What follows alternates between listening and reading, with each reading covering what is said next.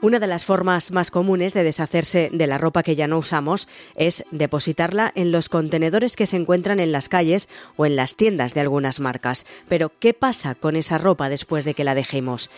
¿A dónde va? ¿Y quién la recibe? ¿Qué uso se da de ella? Estas son algunas de las preguntas que se ha planteado Greenpeace, que ha realizado una investigación para rastrear el destino de 29 prendas donadas en diferentes ciudades de España. El resultado es sorprendente y revela el impacto ambiental y social del comercio de la ropa usada. Hoy en Plaza al Día, la huella kilométrica de la ropa usada.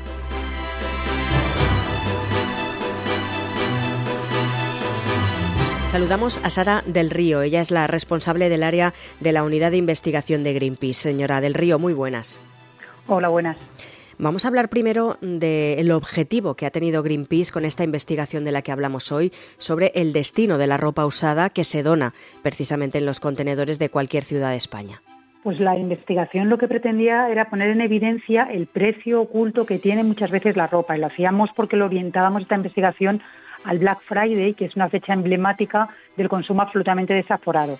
Lo que queríamos ver o lo que queríamos mostrar a las personas es qué destino tienen estas prendas y qué coste tiene para otras personas o otros países del mundo el que nosotros compremos ropa nueva y desechemos la que consideramos que ya está vieja o que ya no nos gusta eh, para poder seguir llenando nuestro armario. Esto es lo que pretendíamos con esta investigación para que la gente cuando consuma sea un poco más consciente de qué implica este consumo absolutamente desaforado. Decía yo al principio que ustedes han realizado esa investigación para rastrear en concreto el destino de 29 prendas donadas en diferentes ciudades de España, ¿no? ¿Ha sido así? Así ha sido, sí. Una de las cosas que hemos visto que más anima a las personas a seguir comprando es precisamente pues dejar de tener este cargo de conciencia, ¿no? de deshacerse de ropa que en principio se puede seguir utilizando pensando que va a tener una segunda vida y lo que queríamos era comprobar en 29 prendas en concreto qué segunda vida tienen estas prendas y si es cierto que hay gente que la va a poder utilizar o no la va a poder utilizar. ¿Qué criterios han seguido para elegir concretamente esas prendas y elegir también de qué ciudades se, escogían? Pues lo que hicimos primero fue una pequeña preinvestigación, una investigación previa eh, de cuáles eran las ciudades dentro de España desde donde más se estaba exportando ropa de segunda mano y a qué países principalmente se estaban exportando. Y por eso seleccionamos unas eh, pues 11 provincias, 11 ciudades de las que debería salir esta ropa y también tratando de darle como una, un, o sea, que fuera homogéneo, repartido tanto dentro de la península como también en, las islas. De hecho, hay una de las, algunos de los trajes que salen de, de Canarias. Y lo que hicimos fue pues colocar estos sistemas de seguimiento en estas prendas, en estas 11 ciudades y lo que queríamos también era no solo centrarnos en los contenedores que son municipales y que podemos encontrar en la vía pública, sino también los contenedores que muchas empresas de marcas de ropa están ofreciendo dentro de sus propias tiendas para que la gente lleve ahí la ropa cuando quiere deshacerse de ella que eso también es novedoso porque eh, está relativamente desde hace poco tiempo. Estamos acostumbrados a ver esos contenedores en, la calle, en las diferentes ciudades españolas, pero el que ahora también se puedan incorporar en diferentes tiendas es algo también nuevo que, que, aporta en este caso también para la ciudadanía. Pues eh, aporta, aporta que hay más, más zonas donde se puede llevar a reciclar la ropa, pero la realidad es que ahora mismo que esto están haciendo algunas empresas, algunas marcas que lo hacen de forma voluntaria, es algo que va a ser obligatorio para ellas a partir del año 2025, porque se va a aplicar una cosa que se llama la responsabilidad ampliada del productor, según la cual ellos van a tener que recoger todos los residuos que generen los productos que ponen en venta, es decir, toda la ropa de segunda mano, toda la ropa que está ya que no se puede volver a utilizar, y ellos van a ser responsables de la gestión de esos residuos. Por lo tanto, lo que ahora mismo están haciendo con un carácter voluntario va a ser algo que será obligatorio a partir de 2025, con lo que entendemos que todavía será más ropa la que se termine llevando a los contenedores, tanto a los contenedores municipales como a los contenedores eh, que son de, de empresas privadas. ¿Qué quiere decir esto? Que probablemente todo el problema que hay ahora asociada a la reutilización de ropa, a la recogida de ropa, que los sistemas, las entidades de gestión no están dando abasto, se va a multiplicar, porque probablemente toda esta ropa crecerá en cantidad, la que se recoge selectivamente, y será más difícil todavía eh, abordar qué hacer con toda esta ingente cantidad de ropa. Hablamos que ahora mismo según las propias entidades de gestión, se recoge en torno a un 12-13% de la ropa de forma selectiva, pero esto puede ampliarse mucho más a partir del año 2025. ¿Han encontrado, eh, señora del Río, problemas o dificultades a la hora de hacer el seguimiento de esas prendas, de esas 29 prendas en tiempo real? Bueno, las dificultades propias son de la tecnología que hemos utilizado. O sea, utilizamos unos dispositivos de seguimiento que se conectan por Bluetooth, que son de una eh, empresa en concreto, porque hay varias empresas que, ofrecen este tipo de dispositivos y que se conectan por Bluetooth pues, a todos los dispositivos que son de esta misma compañía. ¿Qué es lo que ocurre? Que para que tú puedas eh, conocer dónde se sitúa en un momento dado uno de estos dispositivos de seguimiento, tiene que estar cerca de uno de los dispositivos, con lo que hay veces que es complicado no que terminen dando señales. Es decir, hay muchas ocasiones que hemos sabido que ha habido una prenda que ha estado, pongamos, en el puerto de Valencia y hasta meses más tarde no la hemos podido detectar en el lugar de destino. Y de hecho, los lugares de destino son ah, absolutamente dispares. Han llegado a destinos en Asia, como puede ser Emiratos Árabes Unidos o Pakistán, pero también a destinos africanos. Han llegado a Togo, han llegado a Marruecos, han llegado a Egipto, incluso recientemente hemos podido detectar uno que no habíamos localizado hasta hace unos días en Camerún. Mm. Precisamente le iba a preguntar qué países eran los principales receptores de la ropa usada que se exporta desde nuestro país, desde España. ¿Esos son los que nos acaba de nombrar o los principales son otros? Si nos fijamos en lo que son los datos de aduanas, eh, que también hemos hecho un análisis de estos datos de aduanas para la investigación, vemos que los principales países receptores son Emiratos Árabes Unidos, Pakistán y Marruecos, en el caso de España. Y sí que es cierto que de todos los dispositivos que hemos localizado fuera de España, que hasta el momento son 16, eh, la mayoría se han detectado en Emiratos Árabes y en Pakistán. Estos dos países son eh, de alguna forma centros neurálgicos de lo que es eh, los residuos textiles, tanto para la reutilización como para el reciclaje eh, por ejemplo, Pakistán es muy habitual que llegue mucha ropa que luego terminan convirtiéndose en trapos y se utiliza para reciclaje. Y una de las cosas más curiosas es que Emiratos eh, Árabes eh, Unidos no es normalmente el destino último, aunque a nosotros figure dentro de, de, los países principales de destino, porque lo que hacen normalmente es reexportar la ropa que les llega y de hecho nosotros hemos podido comprobar como un dispositivo que salió de España, llegó a Emiratos y terminó finalmente en Egipto, donde sigue ahora mismo, eh, pues que no sabemos cómo, cómo terminará. Pero vamos, es cierto que es increíble los miles de kilómetros que recorren estas prendas pasando de un país a otro, eh, un poco buscando un destino final. Lo triste de todo esto es que nosotros lo que queríamos comprobar en los cuatro meses que lleva ahora mismo la investigación que se ha desarrollado es si alguno tenía una segunda vida, es decir, alguno es cierto que termina reutilizándose hay otra persona que termina se supone utilizando que, la prenda. que ese es el fin eh, cuando nosotros depositamos eh, la ropa en esos contenedores, que los puedan utilizar otras personas, ¿no? Efectivamente, este es el fin, por lo que nosotros nos quedamos muy tranquilos cuando estamos dejando una prenda dentro de un contenedor. Y la realidad ha sido que de las 29 prendas que pusimos hace cuatro meses a rodar por ahí, eh, solo una hemos podido documentar que se ha reutilizado y ha sido una reutilización que se ha realizado en Rumanía, en una tienda de segunda mano, donde llegó una de las prendas y ha sido vendida y ha sido la única que hemos podido identificar, una prenda que efectivamente salió de la tienda y se ha ido moviendo, con lo que tú puedes documentar que efectivamente es una prenda que está en movimiento. Para el resto de prendas, algunas aún no han dado señal todavía, eh, no hemos podido documentar esta reutilización. Sí que es verdad que la ciudadanía en general Hemos oído muchísimas veces, en muchas ocasiones, la frase de, bueno, yo dejo la ropa ahí, pero yo no sé esto dónde va a ir a parar. Un poco vuestra investigación certifica ese, ese y esas frases de los ciudadanos, ¿no?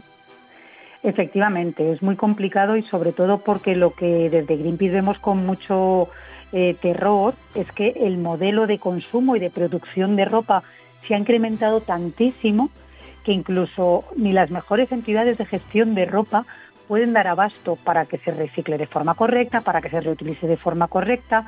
El propio modelo impide que por mucho que trates de hacerlo bien, eh, se pueda asumir tanta generación de residuos. De hecho, lo que vemos con más tristeza es cómo eh, la producción, la fabricación de la ropa se está desplazando a los países del sur, donde dejamos la contaminación, donde dejamos los tintes, los ríos eh, llenos de sustancias químicas, se trasladan miles de kilómetros hasta nuestro país. Hay muchas veces que estas prendas están meses dentro de nuestros armarios y al final lo llevamos a un contenedor y, termina otra vez recorriendo miles de kilómetros para poder convertirse en un residuo cuando llega a África, cuando llega a Asia o a Sudamérica, ¿no? como otra de las prendas que ha llegado de, las que hemos eh, estado siguiendo. Es un problema que este modelo está totalmente fuera de escala, pero fuera de escala planetaria y no es posible que se asuma la, ni una producción tan inmensa, con una contaminación tan inmensa, ni una gestión de residuos tan grande. Muchos de los residuos, de hecho, por ejemplo, Greenpeace en otras investigaciones anteriores ha podido documentar por riberas de ríos en Kenia, en Tanzania, absolutamente anegadas de montañas de ropa. Mm. ¿no? Y el problema además es que esta ropa desde hace 20 años ha cambiado muchísimo la composición. Cada vez más son materiales sintéticos que en última instancia son plásticos, que tardan en degradarse, pues eso, muchos años y la contaminación permanece, pues eso, por décadas. Es decir, que tiene un impacto ambiental ese transporte de esa ropa usada a largas distancias, como estamos comprobando, brutal, ¿no? Claro, sobre todo lo que tiene que ver con el transporte tiene que ver con las emisiones de gases de efecto invernadero y cambio climático. Eh, pero también tiene que ver eh, toda la composición que tienen estas prendas, todas las dificultades que hay en reciclarlas o en reutilizarse, porque muchas veces son de una calidad bastante mala y de hecho cuando lo, aunque la hayamos utilizado muy poco tiempo, cuando la dejamos en un contenedor, realmente mm, es difícil reutilizarla porque es de muy mala calidad. Y luego todo lo que conlleva, pues eso, de emisión como residuo, eh, que contamina ya no solo el paisaje, sino además que muchas de las prendas, claro, no solo quedan en el paisaje, no solo quedan en vertederos, sino incluso hay en zonas donde se queman a cielo abierto con la emisión de sustancias químicas peligrosas que implica quemar mm, plásticos. claro.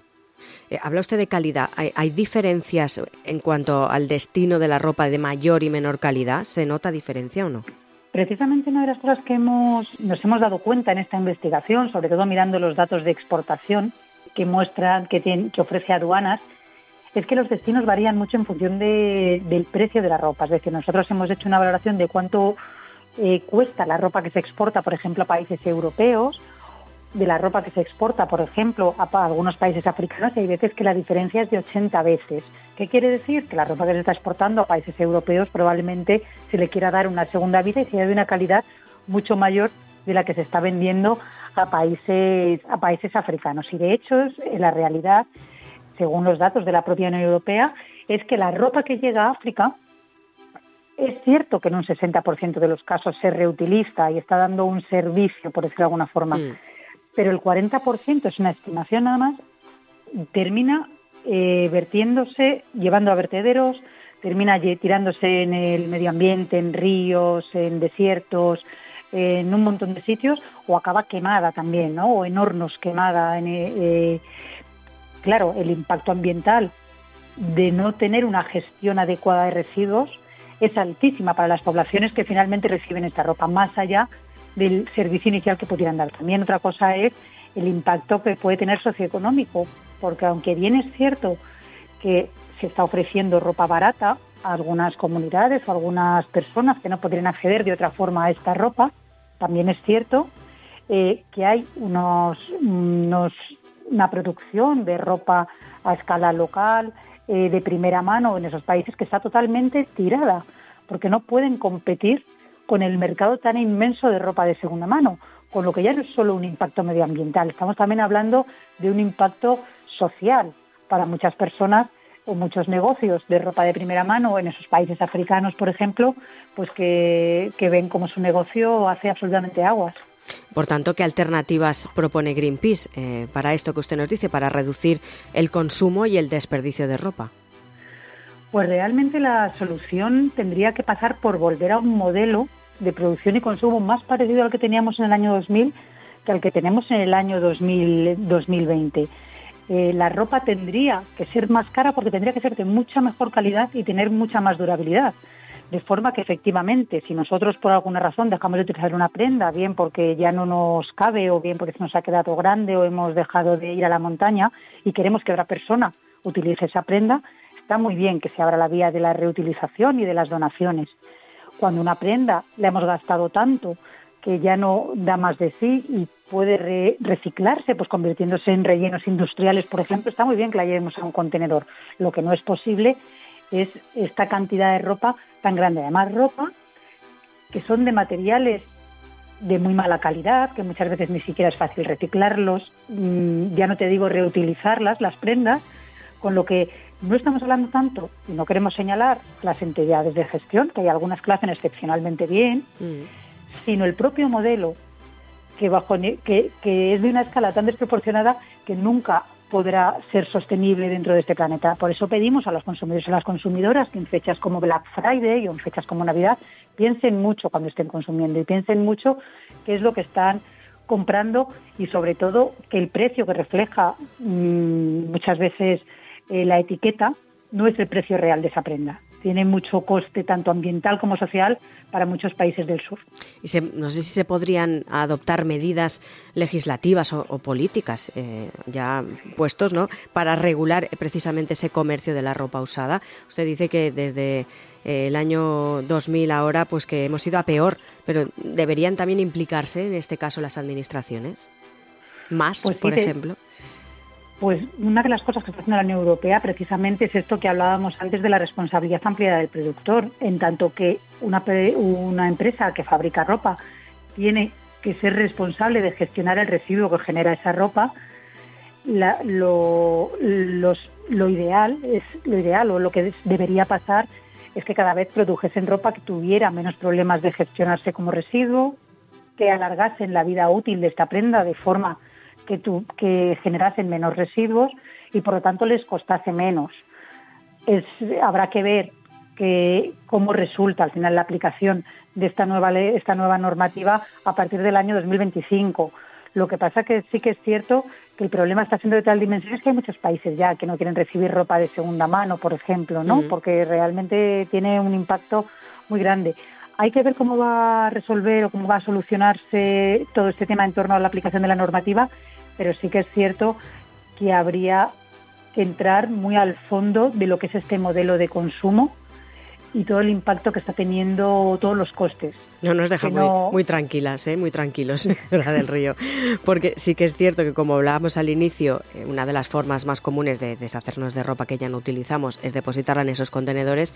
Y la pregunta del millón que siempre nos hacíamos era que qué pasaba con esa ropa, a dónde iba y quién la recibía. Y claro, con esa investigación y con sus datos, pues nos hace dudar bastante y, creo que no nos deja muy tranquilos. Bueno, pero de todos modos sí que es cierto que hay mucha ropa también que se está utilizando y se está utilizando bien y se está reutilizando. El problema por eso no es tanto eh, el si debemos utilizar o no los contenedores, que por supuesto desde Greenpeace animamos a que se sigan utilizando los contenedores y llevando la ropa, pero también llevando la ropa de una forma más consciente qué es lo que estamos haciendo cuando la depositamos y si realmente va a tener una segunda vida o no y si realmente necesito desechar esa prenda para comprarme una nueva. Que esto es lo que podemos hacer y lo que podemos contribuir como consumidores y consumidoras. Y que por suerte yo creo que también está cambiando un poco la mentalidad en cuanto a comprar ropa de segunda mano, que hace unos años atrás pues no estaba nada bien visto, ¿no? Y, eso también ha evolucionado y está cambiando y hace que esa ropa pueda tener un, un segundo o tercer uso, ¿no? Absolutamente. Hay medidas como esas o los nuevos mercados de ropa vintage, por ejemplo, que efectivamente están cambiando incluso un poco la conciencia del consumo, ¿no? Y cómo, em, cómo se puede seguir consumiendo reutilizando ropa que es antigua. Lo que vemos muchas veces además es que efectivamente toda esa ropa es ropa que tiene bastantes años, que cuando se fabricaba muchas veces prendas de mucha mejor calidad de la que se fabrican ahora. Y bueno, eso sería también algo que nos tendría que hacer pensar en, el modelo que hay ahora mismo ¿no? de, producción de ropa tan sumamente barata y tan malísima calidad. Pues Ara del Río, responsable del área de la Unidad de Investigación de Greenpeace. Gracias como siempre por atendernos. Gracias a vosotros.